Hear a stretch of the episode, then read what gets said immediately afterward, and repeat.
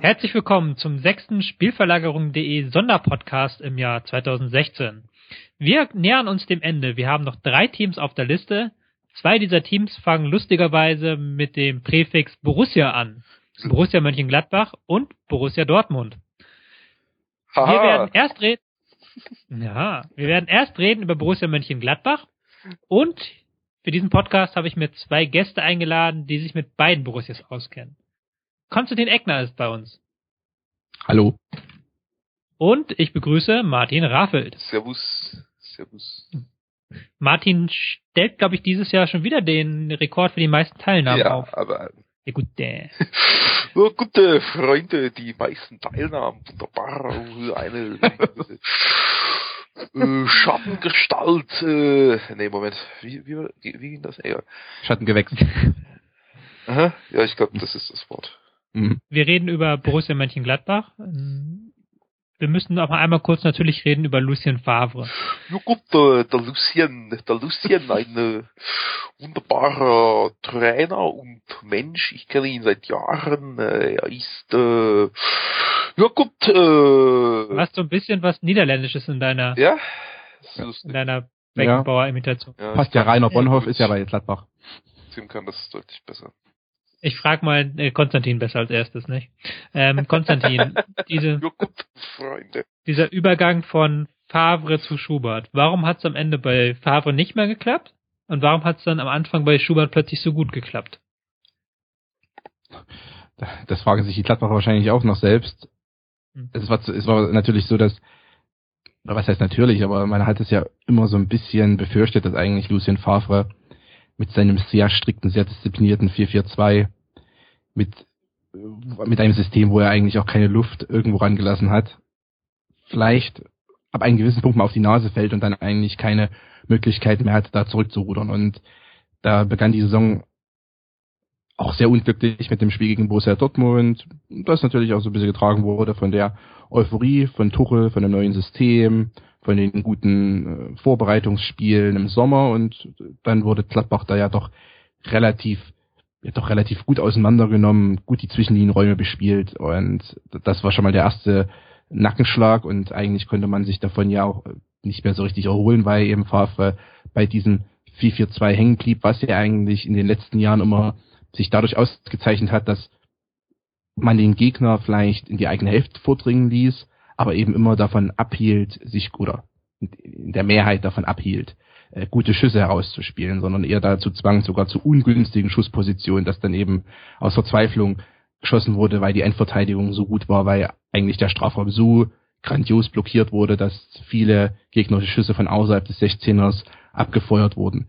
Und genau das hat eben bei Gladbach dann nicht mehr funktioniert. Also der, der Gegner kam leicht in die Gladbacher Hälfte, aber kamen eben auch relativ einfach in den Gladbacher Strafraum. Da gab es sicherlich auch ein paar äh, personelle Probleme, wenn man so möchte. Also Christensen zum Beispiel ist ein junger, talentierter Spieler, der also auf, auf alle Fälle sich das Potenzial dazu hat, eine wichtige Rolle in der Verteidigung von Gladbach zu spielen, auch in der in zweiten Phase der Hinrunde eigentlich dann schon das unter Beweis gestellt hat. Marvin Schulz wurde in die Innenverteidigung zu, äh, anfangs beordert, das hat nicht so funktioniert. Also da war man schon auch ein bisschen angeschlagen, eben durch die Ausfälle, Dominguez, Stranzel. Und das war sicherlich ein Problem, dass einfach die individuelle Klasse vielleicht auch in der Verteidigung gefehlt hat, aber auch, dass man eben dann, und das kann man am ehesten Favre vorwerfen, der ja nicht entlassen wurde, der ja eigentlich das Handtuch selbst geschmissen hat.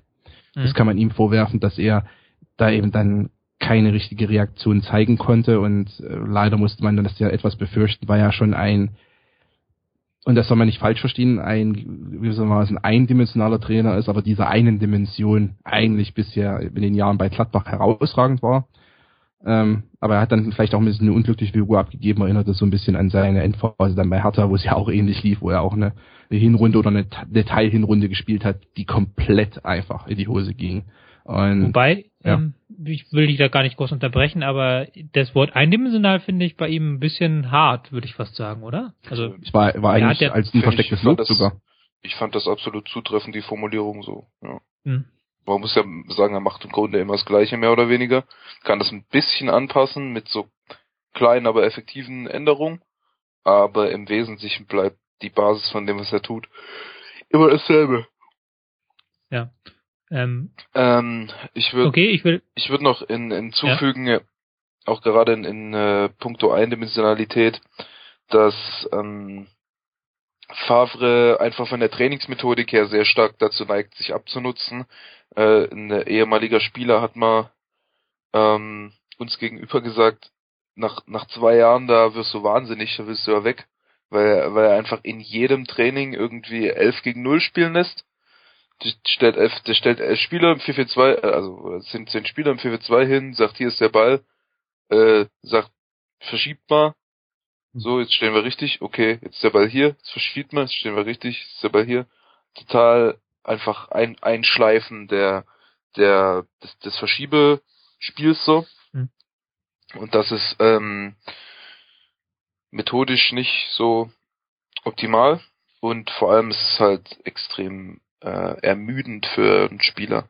So, also, Aber das, da immer der ähm, Übrigen an Arrigo Sacchi. Das hatte Ja. ich, glaube ich, sogar mal in einem Kommentar nochmal erwähnt, der ja auch äh, eben gerade das so ein bisschen präferiert hat, diese Trainingsmethoden und bei dem es ja auch selbst äh, in den großen Jahren bei Milan eigentlich dazu geführt hat, also die, die waren ja grandios und es war das beste Team der Welt zu der Zeit. Und trotzdem hat es dazu geführt, dass wir eigentlich schon nach zwei Jahren haben die Spieler, obwohl sie auf dem Höhepunkt ihres Schaffens waren, angefangen, äh, langsam ja so ein bisschen die Nase zu rümpfen, wenn es da wieder zur gleichen Trainingseinheit ging. Und ich äh, hatte damals eben da mal in einem Kommentar, glaube ich, geschrieben, dass Favre ja da ähnlich äh, auch gerade solche Übungen präferiert. Und äh, es überrascht ja eigentlich fast nicht, dass es dann auch dazu kommt, dass äh, da die Spieler ähnlich reagieren, weil ja, also ohne, ohne Abwechslung äh, wird es dann wahrscheinlich auch für jeden Fußballer, für jeden Anfang 20-Jährigen doch etwas kompliziert.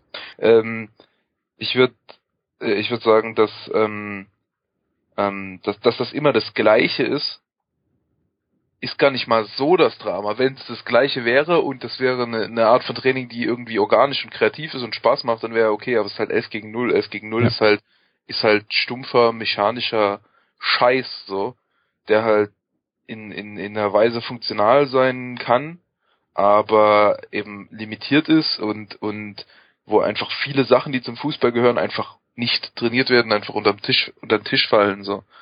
Ähm, und äh, das gleiche kann man eben auch organischer üben, dann wird es am Ende wahrscheinlich nicht äh, ganz so sauber, aber dadurch wird es anpassungsfähiger, organischer, lebendiger, gegebenenfalls noch ein bisschen intensiver und ein bisschen spontaner. Und ähm, ja, damit ist es auch nicht, äh, damit ist es dann vielleicht auch nicht so auf, auf der Kippe, wie das jetzt bei Favre ist, dass das, wenn es perfekt läuft, funktioniert's gut und sobald kleinere Störungen reinkommen, fällt es in sich zusammen. Die hatten ja, einer, einer der Hauptproblematiken war ja einfach, dass sie extrem viele Elfer verursacht haben. Ne? Also sie standen weiterhin so tief wie vorher, standen so dicht wie vorher, aber haben sich dann individuell einfach doof verhalten und, und dadurch irgendwelche Elfer verschuldet. Ähm, Aber das war auch noch in der Schubert-Ära nachher. Also das Ja. hat sich nicht groß geändert. Da hat sich eben die offensive Durchschlagskraft vor allem geändert. Ja. Ja. Ähm, deswegen, genau, machen wir jetzt mal diesen Übergang zu Schubert. Ähm, wobei, das klang jetzt hier so nach dem Motto, gut, okay, dann waren unter Favre viele Probleme da. Andererseits hat Schubert ja jetzt nicht, sagen wir mal, alles über den Haufen geworfen und seine eigene Philosophie sofort installiert. Was hat Schubert denn gemacht, als er gekommen ist, Konstantin? Also das 442 ist weiterhin das Gladbacher Mantra, muss man, muss man ganz klar sagen und ko konstatieren nur, dass 442 äh, hat vielleicht nicht unbedingt den besten Ruf, aber es ist Äh, natürlich man möglich, muss, ja. man muss aber, man muss aber auch sagen, dass es bei Favre schon und jetzt auch weiterhin immer eher ein 4-4-2-0 gewesen ist oder ein 4-2-4-0 in, in Phasen, ne? Also die haben das Ja, da würde ich mich jetzt bei den Zahlen rein. Und ohne Zehner, also, nee, weil 4-4-2 suggeriert ja, das ist ja das Problem beim 4-4-2, dass du keine, dass, dass der Zehnerraum nicht besetzt ist und, und dass du eben, dass, dass du die Offensivspieler untereinander quasi isoliert hast und äh, dadurch, dass halt Favre da immer äh, Spielertypen hatte, hatte, die irgendwie ausweichen und zurückfallen und dann Flügelspieler, die vorne reingekreuzt sind, so, dann da hast du ja dieses Problem nicht, nicht in der Form. Deshalb äh, finde ich die Unterscheidung relativ wichtig. Zurück zu Schubert und zu Konstantin. Ja. Ich hatte da mehrfach schon die Metapher angewandt, dass er quasi die Zügel etwas gelöst hat. Im, im Vergleich zu diesem ultradisziplinierten 4-4-2-0 oder wie auch Ja. immer, äh, unter Favre. Das bedeutet also, es wurde erst erstmal ein bisschen mehr Risiko gegeben, äh, gegangen, wie man, wie man vielleicht so formulieren kann. Das heißt, es wurde ein bisschen stärker rausgerückt, ein bisschen höheres Pressing gespielt. Ähm, es wurde auch einfach die Zonen wurden höher angepresst und das alles hat auch so einen Rhythmuswechsel ergeben, wo einfach das Gladbacher Spiel in einen besseren Fluss hineinkam, wo alles äh, im Offensivspiel, im Umschaltspiel dann auch, wo die Wege kürzer wurden hin zum gegnerischen Tor und wo auch dann die Bewegungen von eben gerade den Schlüsselspielern, also Stindel, Raphael, wo die besser eingebunden werden konnten, beziehungsweise wo die nicht diese ultralangen Wege gehen mussten, weil sie ja doch eher dazu tendieren, auch auszuweichen und abzukippen und das ja eigentlich in diesem sehr kompakten 4-4-2 dazu geführt hat, dass wirklich die, die Mannschaft einfach nicht mehr den Ball und sich selbst nach vorn zum Tore effektiv bewegen konnte oder eben nur sehr schwierig und mit ja, ein bisschen Glück vielleicht oder mit äh, guten Einzelaktionen. Und jetzt ist es aber so, dass eigentlich das ganze Kollektiv unter Schubert in der ersten Phase nach der Favre, nach dem Favre-Abgang dazu übergegangen ist, eben besser ins offensive Umschaltspiel zu kommen, schneller auch äh, dann in freie Zonen zu gelangen, den Ball dahin zu bewegen und auch äh, Spieler in die Zonen hineinlaufen zu lassen.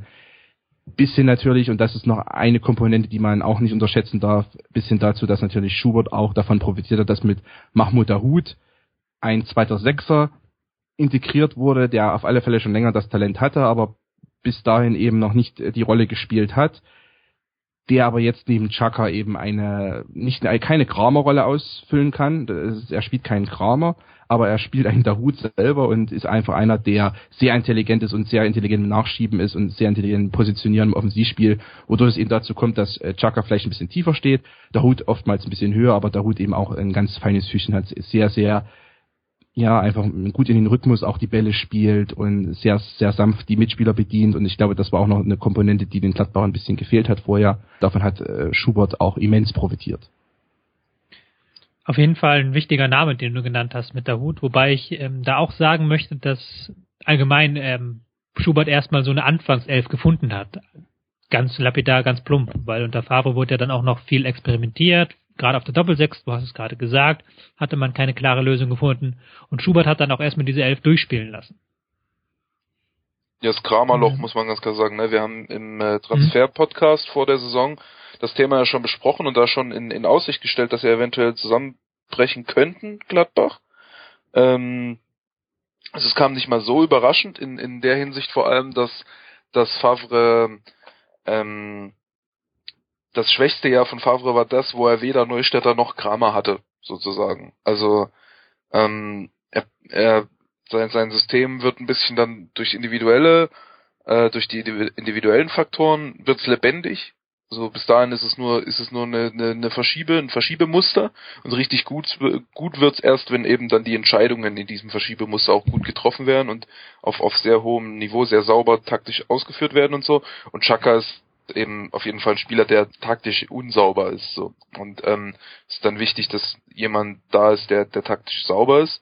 Notfight ist zwar gut, aber nicht auf, auf dem Level von Kramer Neustädter. Und Dahut ist schon äh, sehr gut äh, in der Hinsicht. Und ähm, ja, das war sicherlich auch noch ein äh, wesentlicher Faktor.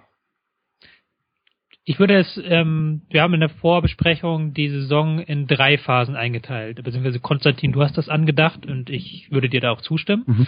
Ähm, wir hatten diese erste Phase unter Favre, dann die Schubert-Phase, wo mit ein paar kleinen Änderungen an den Abläufen dann Ergebnisse erzielt wurden. Jetzt haben wir so eine dritte Phase, die hat so dann begonnen mit diesem 0-0 in Ingolstadt, wo dann diese Siegesserie gebrochen wurde, würde ich behaupten.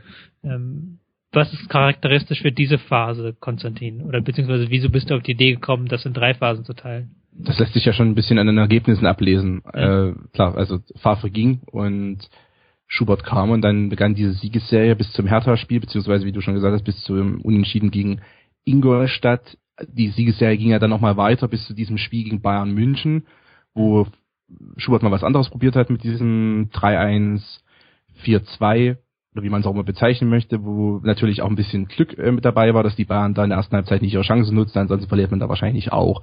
Aber das Spiel würde ich auch ein bisschen ex oder außerhalb der anderen Spiele betrachten, denn das war was Besonderes. Äh, trotzdem ist es eben so gewesen, dass gerade dann danach äh, gab es ja noch gegen Leverkusen die Niederlage und auch diese Niederlage im Pokal gegen äh, Bremen, wo man, ich glaube, gegen Bremen 4, 3, 3 zu 4 verloren und äh, gegen Leverkusen weiß ich 0 zu 5. Also da hat es dann, 0 zu 5, ja, hat's ja. dann ordentlich gerappelt und gegen Darmstadt gewinnt man am letzten Hinrundenspieltag, aber auch mit 3 zu 2 und da, das war glaube ich mit die beste Leistung von Darmstadt offensiv genau. gesehen und das äh, gibt ich, natürlich schon zu bedenken, dass Ich will es nur noch mal kurz zusammengefasst sagen, es sind dann in dieser Woche von ähm, Samstag bis hm. Sonntag, glaube ich, in drei Spielen waren es dann elf Gegentore. Und dazu genau. noch vier gegen Manchester City davor. Und dazu noch vier gegen Manchester City also davor, ja. 15 Gegentore in ja. zwölf Tagen.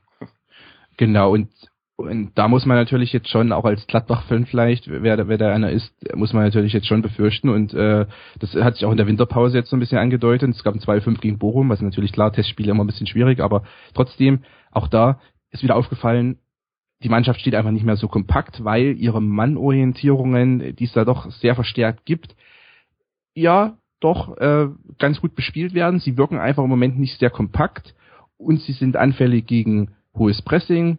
Hat man ja gegen Leverkusen sehr gut gesehen zum Beispiel. Das ist Punkt eins und Punkt zwei eben diese, diese inkompakte Formation, die ist jetzt vielleicht äh, nicht zu vergleichen mit der Anfangsphase bei, bei oder mit der Anfangsphase der Saison unter Favre, wo ja eigentlich die Mannschaft äh, rein rein von, von der Position, rein von den Abständen her kompakt stand und aber in der Endverteidigung nicht so stark war. Jetzt ist es aber so, dass man inkompakt steht und vielleicht die etwas stabilisierte Endverteidigung, aber damit natürlich auch überfordert ist. Also dieses Spiel gegen Bremen zum Beispiel, da wurde man doch mehrfach dann im, äh, im Zwischenlinienraum komplett überrannt. Und das gibt zu bedenken. Das einzige Problem, was ich eigentlich an dieser Entwicklung habe, ist, ich frage mich, woher das jetzt genau kommt. Äh, vielleicht Darf ich da eine These aufstellen? Kannst natürlich, genau, weil das ist wirklich nur so eine Frage, die ich einfach. Ähm, die ich nämlich dann auch auf dem Aufbau, was ihr vorhin gesagt habt. Wir habt einerseits kritisiert vorhin, dass ähm, Favre dieses Einschleifen macht. Ja. Ich hatte aber auch das Gefühl, dass man in dieser Übergangsphase noch sehr stark von dieser Kom Grundkompaktheit gelebt hat, ja, die man unter Favre sich erarbeitet mhm, absolut. hat. Und dass die jetzt so langsam so bröckelt.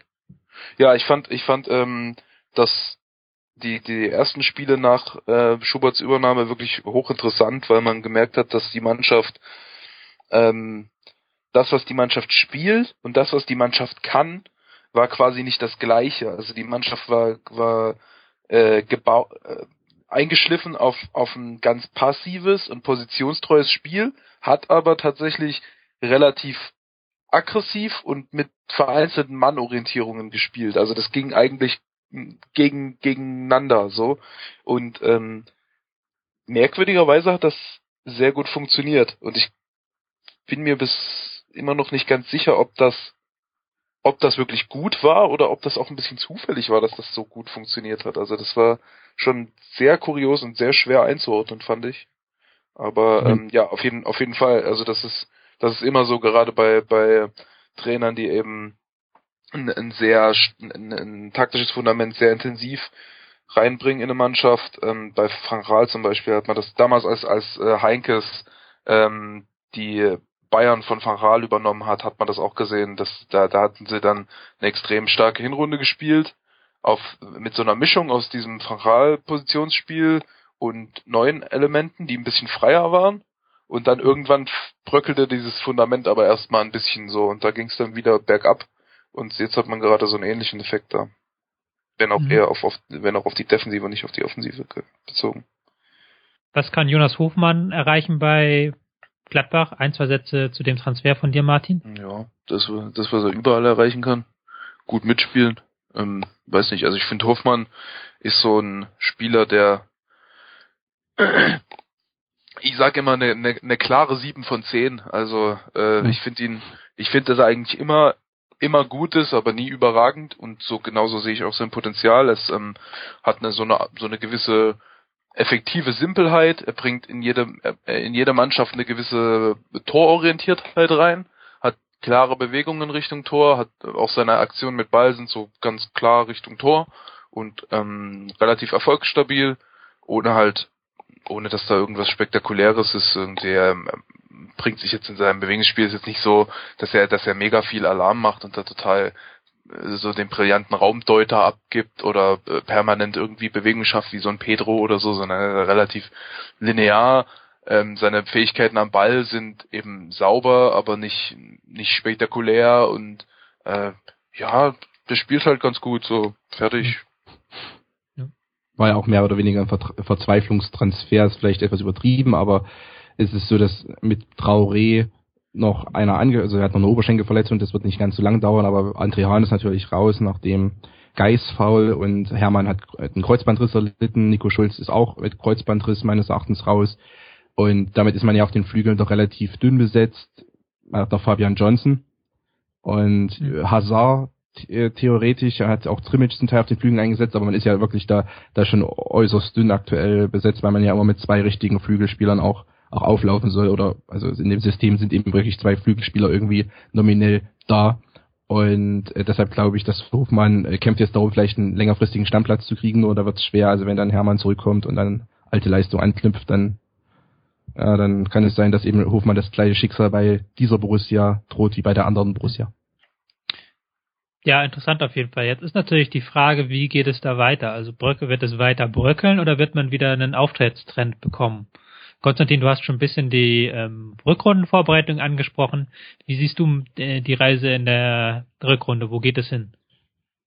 Eher tendenziell nach unten. Nicht, nicht extrem, aber schon, äh, auch in der Hinrunde war es so, wenn man nachschaut bei den Expected Goals, also man hatte real ähm, eine, ein Torverhältnis von plus vier, aber eben nach Expected Goals minus drei, also da auch schon eine Diskrepanz, die, ich glaube, die drittgrößte war aller Bundesliga-Teams. Äh, auch da fällt natürlich schon ein bisschen auf, dass, dass da vielleicht ein bisschen überperformt wurde in diesen One, den einfach Schubert dann hatte nach dem fünften Spieltag.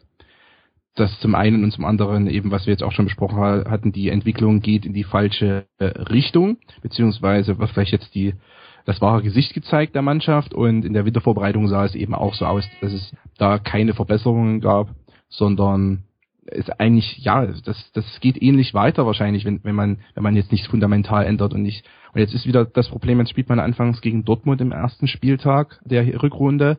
Wenn das wieder in die Hose geht, weil Dortmund ja doch ganz gut drauf ist an sich, dann äh, könnte man wieder in so einen Abwärtstrend hineingeraten, denn ich sehe, also die Bewertung von Schubert ist einfach auch relativ schwierig. Meine Meinung von ihm war jetzt nicht äh, derart hoch gewesen, und das wird möglich jetzt so kommen, wenn Gladbach mehrere Spiele verliert, dann wird auch hinterfragt werden, ob Eber und die äh, Leitung, die Vereinsleitung vielleicht zu schnell dann einen Festvertrag als Cheftrainer für ihn ausgestellt hat.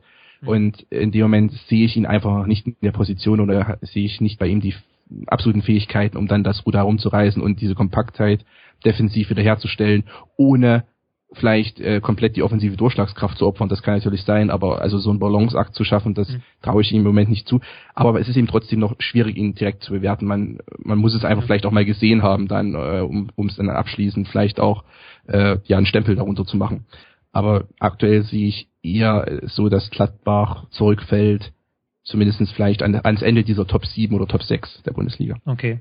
Ich würde ich würd Conny da ja. kurz ähm, bisschen recht geben wollen in der Bewertung von Schubert. Ich war auch in der guten Phase ähm, aus, aus eben den genannten, aus, aus den Gründen, die ich gerade schon eigentlich schon skizziert habe, nicht so über begeistert von ihm, weil ich nicht den Eindruck, also diese, diese Ergebnisse waren, glaube ich, nicht, man kann nicht sagen, dass das ein kalkulierter Geniestreich von einem Trainer war, der da irgendwie komplett durchdacht hat, wir machen jetzt das und das und dann, dann sind wir über, überstark, sondern das wirkte auf mich halt eher wir machen jetzt einfach mal ein paar Sachen anders und dann hat sich das komplett, also völlig zufällig eigentlich zu so einer, zu so einer Bombe entwickelt irgendwie, was auch schwer nachzuvollziehen war, warum das überhaupt so gut war.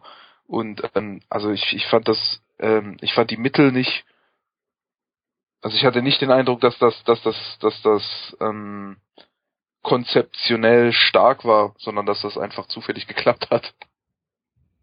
Martin, was glaubst du, was springt am Ende tabellarisch raus? Ähm, denk mal, Leverkusen und Wolfsburg werden vorbeiziehen an Gladbach.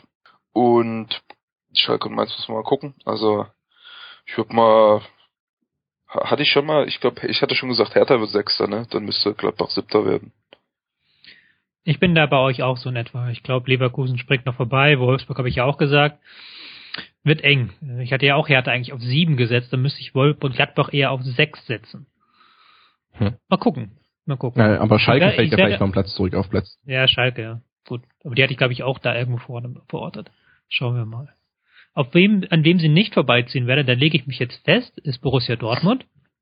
Was für eine hammerharte Prognose. Mutig. Muss mutig, man mutig. muss man erst mal gucken. Mhm. Über Borussia Dortmund reden wir gleich nach einer kleinen Pause.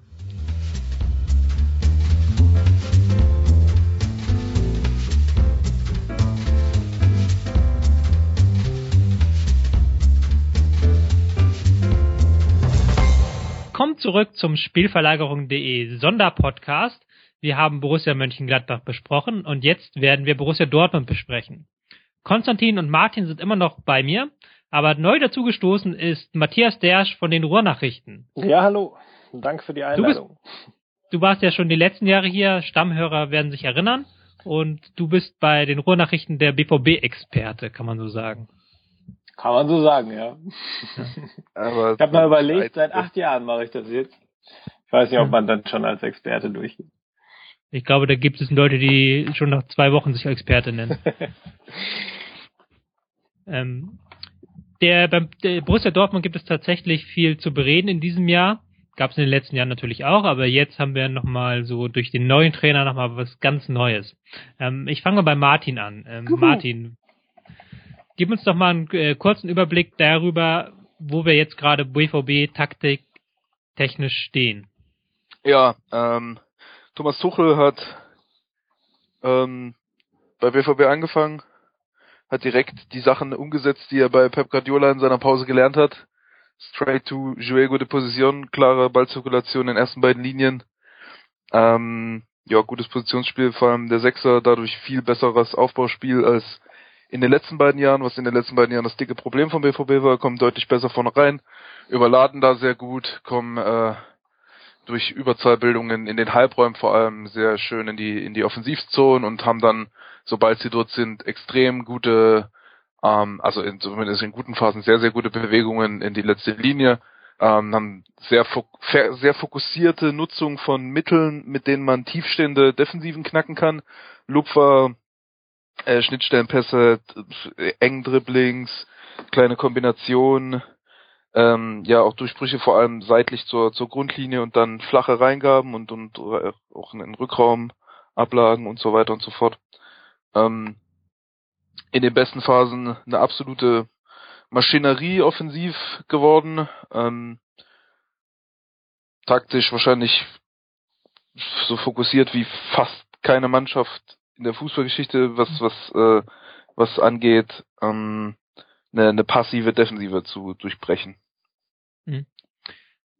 Man hatte das Gefühl, dass dieser äh, Umschwung, diese, das ist ja auch ein philosophischer Umschwung, muss man sagen, von Jürgen Klopp jetzt zu Thomas Tuchel. Du hast es ja gerade schon eigentlich sehr gut gesagt, ähm, was man fokussiert. Die Frage an dich an Matthias. Wieso hat die Mann, also die Mannschaft hat das sehr schnell angenommen, habe ich das Gefühl. Die Ergebnisse haben sehr schnell gestimmt. Ähm, wie hat Tuchel es geschafft, dass die Mannschaft so schnell das hinbekommt und wie hat das Mannschaft auch das angenommen? Ja, ich glaube, dass die Lust der Mannschaft einfach da war, mal was Neues zu machen. Ähm, sieben Jahre Jürgen Klopp haben auch ihre Spuren hinterlassen. Ähm, so positiv das alles war, ich will das gar nicht schlecht reden, um Gottes Willen. Äh, Jürgen Klopp hat äh, den Verein aufgeweckt, hat zwei Meisterschaften eingefahren mit dem Verein, Pokal gewonnen, war im Champions League Finale. Das äh, viel besser geht es nicht. Ähm, trotzdem hat sich da meiner Meinung nach schon sowas wie Ermüdung eingestellt, auch innerhalb der Mannschaft. Äh, Jürgen Klopps Credo ist im Grunde mehr, mehr, mehr. Ähm, das ist so die Antwort auf alles gewesen. Ähm, mehr Laufen, mehr Sprinten, mehr Zweikämpfe, mehr Pressen. Ähm, und ich fand, das ist so zumindest in dem letzten Jahr und eigentlich auch schon in dem Jahr davor so ein bisschen zu Lasten äh, der fußballerischen Qualität der Mannschaft gegangen. Mhm. Ähm, und äh, da war der ein oder andere dabei, der sich, glaube ich, sehr darauf gefreut hat, dass er auch mal wieder richtig Fußball spielen darf. Ähm, sprich, da war von Anfang an eine sehr hohe Bereitschaft da, auf die Ideen von Thomas Tuchel einzugehen. Er hat es ja auch clever gemacht, hat ihm schon bevor er angefangen hat, mit wichtigen Spielern gesprochen, hat ihnen seine Ideen mitgeteilt, ob das jetzt Hummels, Gündogan oder Mikitarian waren. Ähm, also die Bereitschaft war einfach extrem hoch ähm, auf das Spiel, was da war, auf die Qualitäten, die da waren, jetzt eben was Neues draufzusetzen. Ähm, dass das so überraschend schnell oder dass das so schnell ging, war für mich jetzt auch überraschend. Ich hätte da schon mit der ein oder anderen Anpassungsschwierigkeit gerechnet. Ähm, aber das zeigt letztlich dann auch nur, welche hohe Qualität da einfach in der Mannschaft steckt. Und auch welche hohe Qualität bei Thomas Tuchel drin steckt. Konstantin, in den Jahren bei Mainz hatte ich Tuchel vor allen Dingen als Trainer in Erinnerung, ich will nicht sagen ein Kontertrainer in Rainer, das wäre jetzt zu hart gegriffen, aber auch einer, der sehr von den Umstellungen lebt, der sehr von den, ähm, der immer wieder neue Systeme auch, äh, beziehungsweise neue Formationen probiert hat, der immer sehr viel angepasst hat. Ähm, wie siehst du persönlich seine Entwicklung, auch die persönliche Entwicklung von Thomas Tuchel in Dortmund? Geht eigentlich dort weiter, wo er auch bei Mainz aufgehört hat, in dem Sinne, dass er zuerst einmal die Mannschaft hernimmt, die Stärken analysiert, die die einzelnen Spieler haben und wie er auch taktisch vorgehen muss, also was er ihnen aufladen kann und was er vielleicht noch nicht tun kann. das war bei Mainz damals, wo er angefangen hat, eben auch der Fall, dass er viel Mannorientierung spielen lassen hat, um erstmal der Mannschaft Sicherheit zu geben. Bisschen eben so dann dazu, dass dann viel angepasst wurde über die Spiele hinweg, als dann sagen wir, die nächste Stufe mehr oder weniger erreicht wurde. Beim BVB ist es so, dass er auch versucht hat bisher seit dem Sommer, seitdem er eben auch dieses eine System eigentlich, was bisher gespielt wurde, mit kleinen Abwandlungen, aber eigentlich ist es im Grunde genommen ein System erst einmal, hm. dass er versucht eben einzelne Stärken hervor, hervorzubringen bei Spielern, also Einbindung Schmelzer zum Beispiel, dass der eher hoch eingebunden wird, nicht so im tiefen Passspiel ist so, so eine Facette, die man dann nennen kann auch die, mehr oder weniger die bisschen Isolation des Rechtsverteidigers hat eigentlich in, an einigen Spielen gut funktioniert.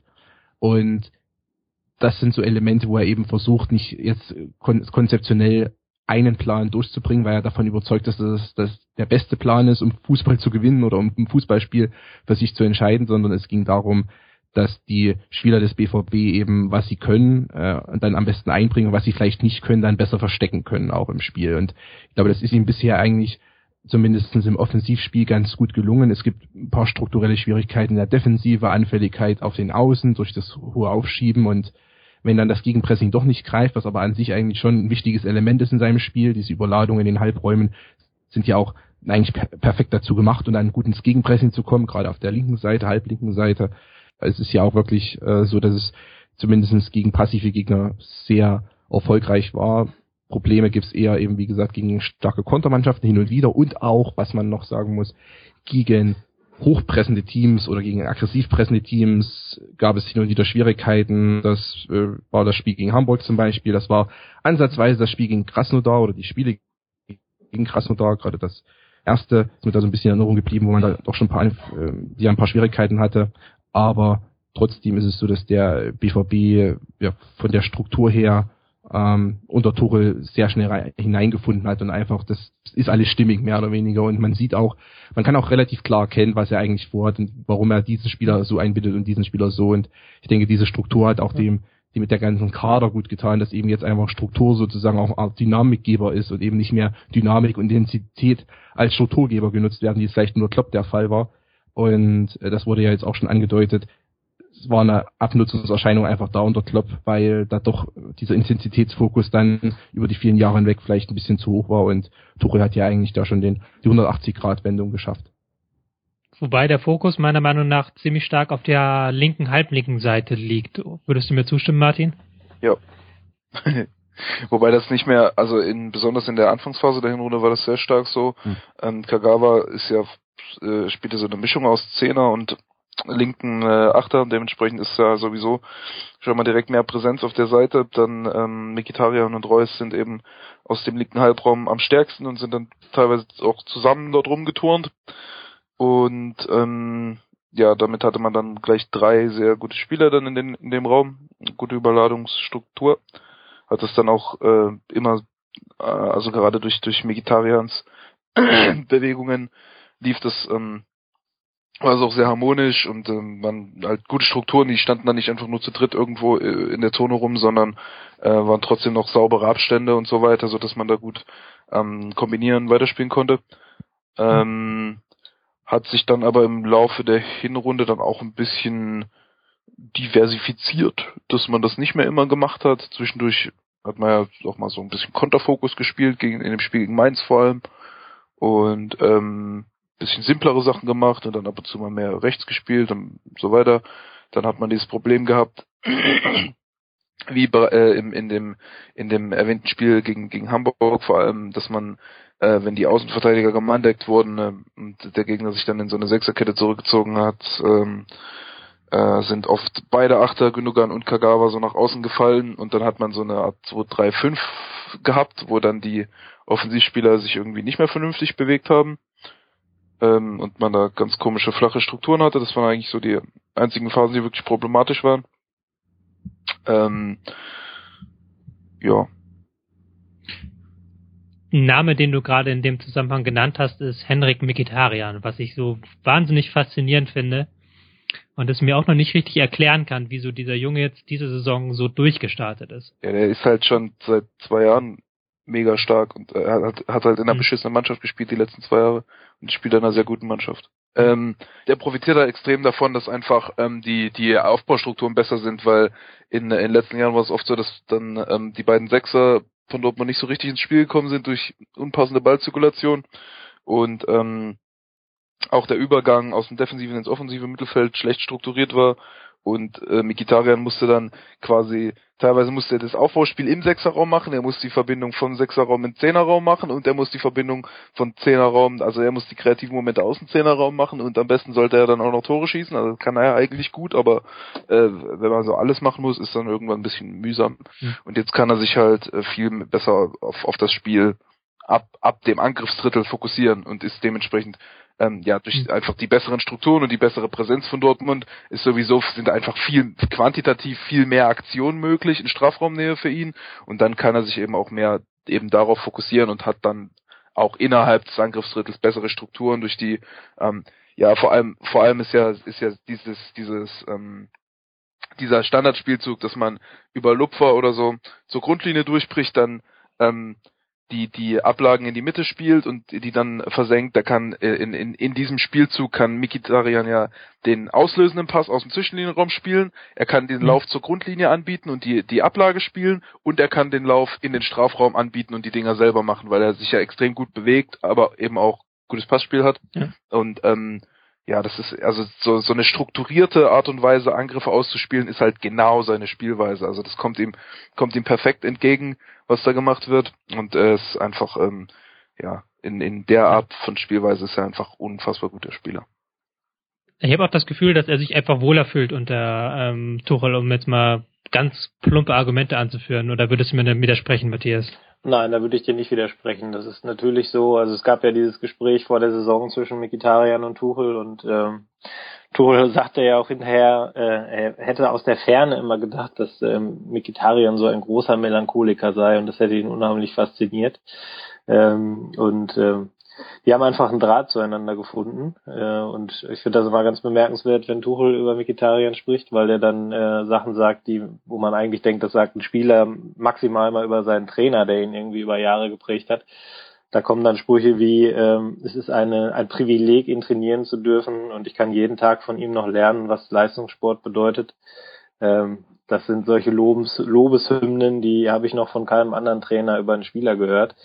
Und hm. ähm, ja, Mikitarian zahlt halt einfach zurück. Also ich bin äh, total erleichtert, dass ich offenbar doch ein bisschen Ahnung von Fußball habe, weil ich irgendwie seit Jahren, seitdem der in Dortmund ist, predige, man soll sich den beim Kicker-Manager-Spiel kaufen. Und äh, in diesem Jahr ist es dann zum ersten Mal so, dass die Leute, die meinen Rat dann beherzigt haben, dann dann auch mich dafür loben und sagen, ja Mensch, guter Tipp, danke. Äh, wir hatten mal, um eine kleine Anekdote noch zu erzählen, äh, gab mal richtig Wirbel äh, nach dem Spiel gegen Madrid, äh, als sie damals ausgeschieden sind, weil Mikitarian es in dem Spiel trotz, ich weiß nicht, vier, fünf Großchancen verpasst hat, äh, das dritte Tor zu schießen. Da war auch irgendwie alles dabei, Innenpfosten raus, aus zwei Meter neben das Tor geschossen. Äh, aber es war einfach ein sensationell gutes Spiel und du hast in dem Spiel zum ersten Mal gesehen, äh, warum der so teuer war. Äh, und äh, ich habe damals dann getwittert, äh, irgendwie, ja, grandioses Spiel von Vegetarier, nur das Tor fehlte. Die Kollegen im Stadion haben ihm eine 5 gegeben. Es gab eine riesen, eine riesen Diskussion. ähm, und äh, ja, die Diskussion gibt's jetzt nicht mehr. Man sieht, da steht einer auf dem Platz, der irgendwie bei sich ist, der sich gefunden hat und der, wie Martin das ja auch gesagt hat, ähm, jetzt mittlerweile auch die Strukturen vorfindet, in denen er dann glänzen kann. Also ich habe das in, hm. im letzten Jahr und äh, bisschen abgeschwächt in dem Jahr davor halt auch gesehen, dass der unheimlich viel machen musste. Also teilweise dann an drei Leuten vorbeigegangen, nicht weil er jetzt meinte, er müsste das, sondern weil er vorher einfach keine Abs äh, Abspielstation gefunden hat mhm. und sich keiner seiner Mitspieler angeboten hat. Und das ist jetzt eben ganz anders. Und äh, da profitiert dann letztlich nicht nur er von, sondern auch Aubameyang, der so ungefähr jeden zweiten, jedes zweite Tor von Mikitarian aufgelegt bekommt. Ähm, das ja. zieht sich komplett durch die Offensive. Wir haben. Darf ich, darf ich noch kurz eine provokante These zu Mikitarian raushauen? Kurz, ja. In, in die, ähm, seine Spielweise und seine individuelle Leistung ähm, ist in den letzten beiden Jahren sogar besser gewesen als in, in dieser Saison. Fand ich. Weil ich finde, äh, er, er spielt ähm, in manchen Situationen zu simpel, zu, äh, zu stark auf, auf den ja, macht so, macht so seltsame, trifft konservative Entscheidungen, macht so merkwürdige Distanzschüsse beispielsweise, spielt, ähm, spielt äh, simple, ineffektive Pässe auch mal und ähm, ist nicht mehr so auf, auf den auf, auf nicht mehr so perfektionistisch im Grunde in seiner Aktion. Das lief halt in den letzten Jahren oft schief, aber das ja ist halt auch schwierig, wenn man wenn man entsprechend an sechs Leuten vorbeigehen muss und dann noch einen Pass spielen muss und dann sich keiner bewegt. Ähm, ja. Aber angesichts dessen, dass sich jetzt, dass die Bewegungen und Strukturen jetzt deutlich besser sind, ähm, könnte er sogar noch mehr machen, meiner Meinung nach. Ja, ich bin da sehr gespannt, was die Rückrunde bringt. Also ich war jetzt auch in Dubai mit der Mannschaft und ähm, wenn man die Trainingseinheiten da gesehen hat, ähm, wie auf verengten Raum dann wirklich Pass, äh, Passkontrolle, Ballkontrolle trainiert wurde und was da für Ergebnisse bei rumkamen, ähm, das lässt dann schon hoffen. Also ähm, du hast mir, ja, du hast mir eine perfekte Überleitung damit auch gebaut auf die Frage hin, was wir äh, erwarten können. Du hast ja gerade jetzt so ein bisschen angedeutet, was in der Winterpause passiert ist. Hat wahrscheinlich nicht jeder so mitbekommen. Ähm, was hat der BVB trainiert und auch wie waren die Testspiele? Hat man da was Neues ausprobiert? Was hat man intensiviert? Ja, von den Inhalten war es im Grunde das, was Tuchel hier seit seinem ersten Tag an macht. Also ähm, man kennt das mittlerweile, das hat er in Mainz ja auch schon gemacht. Spielfeldverengung ähm, mit vielen Leuten auf sehr wenig Raum und dann eben Fokus ganz klar auf Passspiel, auf die kleinen Details, ähm, was vorher halt überhaupt nicht in Dortmund trainiert wurde. Ähm, wo, da lagen halt einfach komplett andere Schwerpunkte und bei Tuchel ist es jetzt so, dass die Spieler von, vom ersten Trainingstag an eingebläut bekommen, achtet darauf, in welchen Fuß ihr spielt, achtet dazu, wie eure Fußstellung bei der Ballannahme ist, wie euer Körper steht, wo eure Mitspieler sind. Und äh, durch diese stete Wiederholung hat sich da ja schon im Verlauf der Hinrunde noch mal eine Steigerung, eine Besserung eingesetzt, äh, ist die mhm. eingesetzt. Und das ist, konnte man im Winter jetzt auch nochmal sehen, dass die Mannschaft einfach an einem ganz anderen Punkt in die Wintervorbereitung gestartet ist, logischerweise, als sie es im Sommer getan hat. Und ähm, von daher kann man da, glaube ich, schon viel erwarten. Man hat jetzt in den Testspielen äh, gesehen, vor allem gegen Frankfurt, wo es eben gegen Ligakonkurrenten ging, ähm, dass ähm, ja im Grunde Tuchel von der also totale Dominanz haben möchte von der ersten bis zur 90. Minute. Ich habe mhm. hinterher mit Nuri Schein zusammengesessen, ähm, der ja so langsam auch wiederkommt und ähm, auf den ich mich sehr freue, weil ich glaube, dass der in dem System von Thomas Tuchel nochmal eine sehr wichtige Rolle einnehmen kann und das Ganze nochmal auf eine neue Ebene heben kann. Ähm, er sagt auf jeden Fall, ähm, ihm wird, er wäre unheimlich beeindruckt davon, ähm, was Tuchel eben predigen würde und das war gegen Frankfurt im Speziellen ähm, schnürt sie ein, von der ersten Minute bis zur letzten. Und ähm, das funktioniert eben auch, weil du die Spieler dazu hast, äh, die, die eben diese Kontrolle haben. Du hast mit Julian Weigel einen sehr guten Ballverteiler, der kaum Fehler macht. Ähm, auch wenn er vielleicht im Offensivspiel noch nicht so prägend ist, aber er ist zumindest jemand, der den Ball sichert. Dann hast du äh, jetzt noch einen Gonzalo Castro dazu bekommen, ähm, der im Verlauf der Hinrunde immer besser geworden ist und momentan so gut ist wie noch nie in Dortmund. Ähm, dann hast du sowieso Mikitarian, Aubameyang, Reus, die mit einer guten Form dabei sind. Äh, du hast einen Gündogan, der wieder stark ist. Du hast einen Kagawa, der momentan wahrscheinlich sogar auf der Bank sitzt und den du bringen kannst. Und man hat zum Beispiel gegen Wolfsburg gesehen, was das dann nochmal für ein Faktor ist. Ähm, also da kann man, glaube ich, für die Rückrunde einiges erwarten. Nicht unbedingt im Hinblick auf die Meisterschaft, aber äh, es würde mich sehr wundern, wenn es jetzt signifikante Unterschiede in der Punkteausbeute gäbe zur Hinrunde. Mhm. Ja, interessant. Das hast du jetzt wieder sehr viel abgedeckt, auch. auch.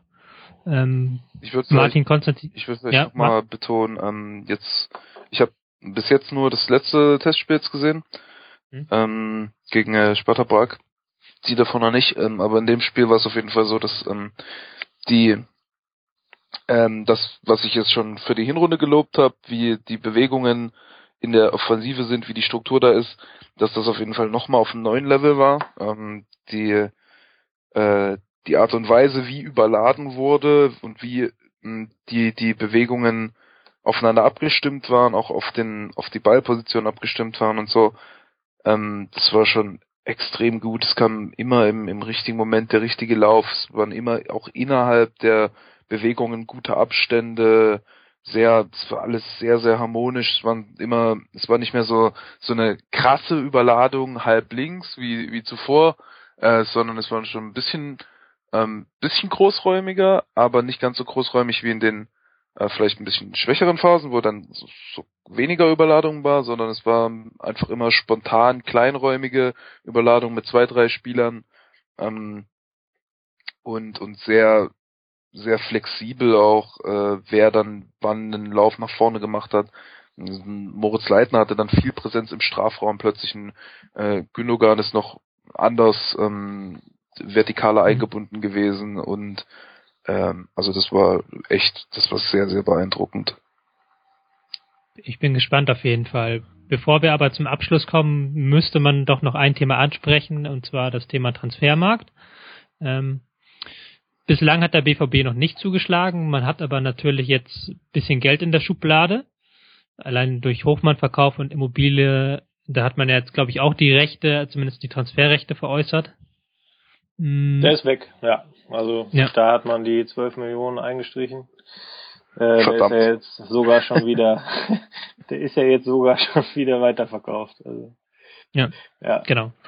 Ähm, aber die Personale, die die Spatzen jetzt von den Dächern pfeifen, ist Yunus Mali.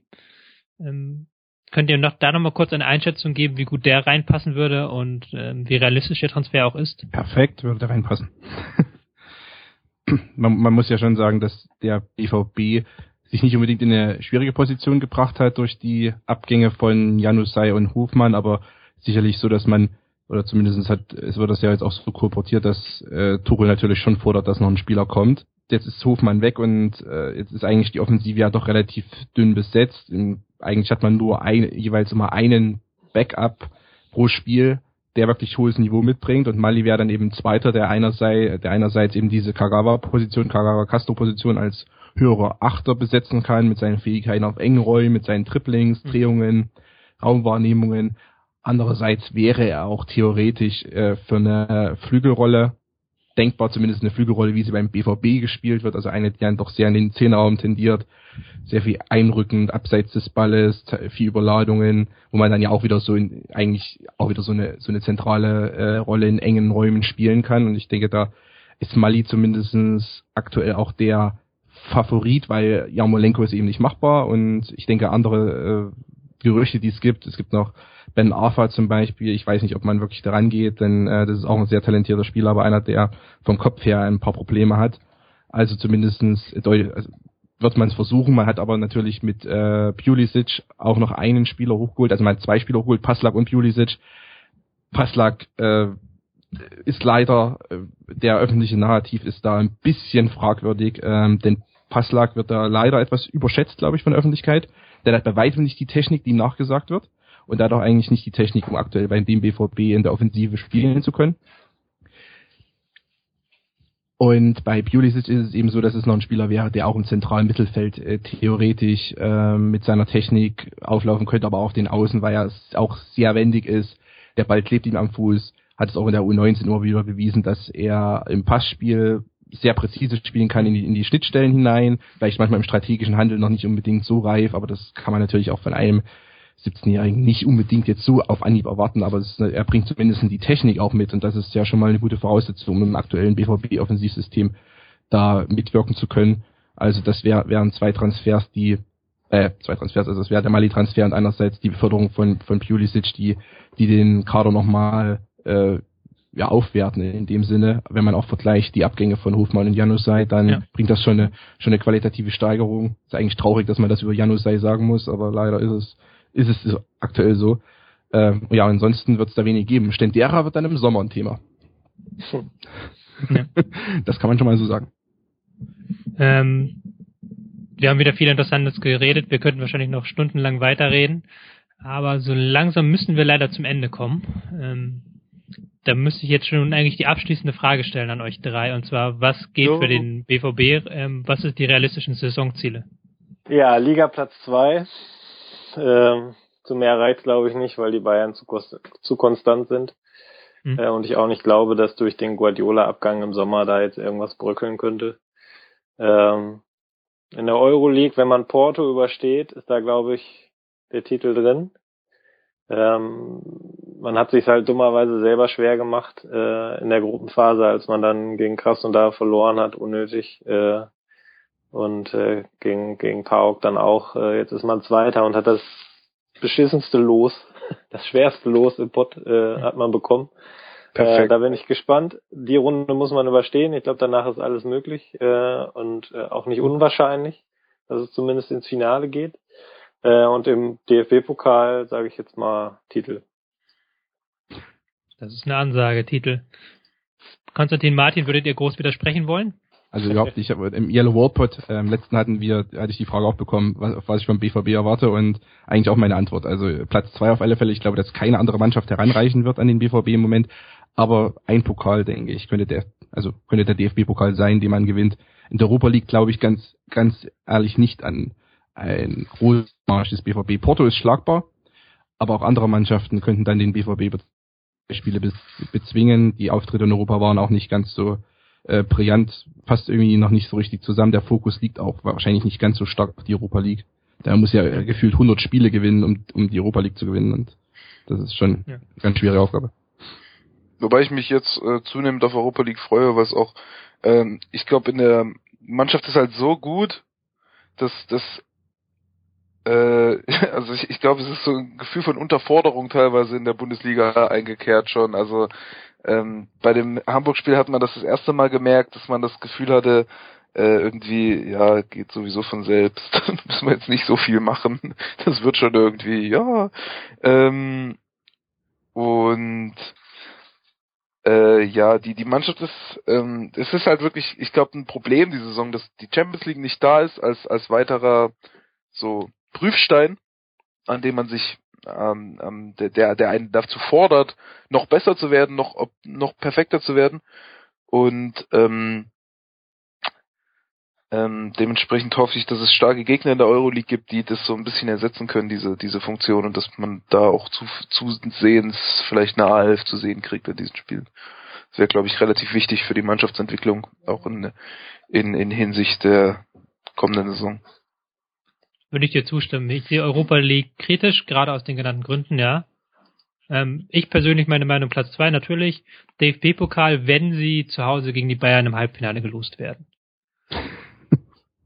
Das ist dieser klassische, man will die Bayern lieber im Halbfinale zu Hause Tick haben. Ja, aber ich erinnere mich Oder auswärts, an, letzte an das letzte Halb, äh, genau, an die letzte Saison, an das letzte Halbfinale. Das hm. geht auch in München. Ja. Das stimmt, ja das stimmt. Pep, Ab ähm, Pep Abschied im Finale gegen, gegen Tuchels BVB wäre doch perfekt. Ich will das im Finale haben in Berlin. Das wäre ein würdiger Abschied auf jeden ja. Fall.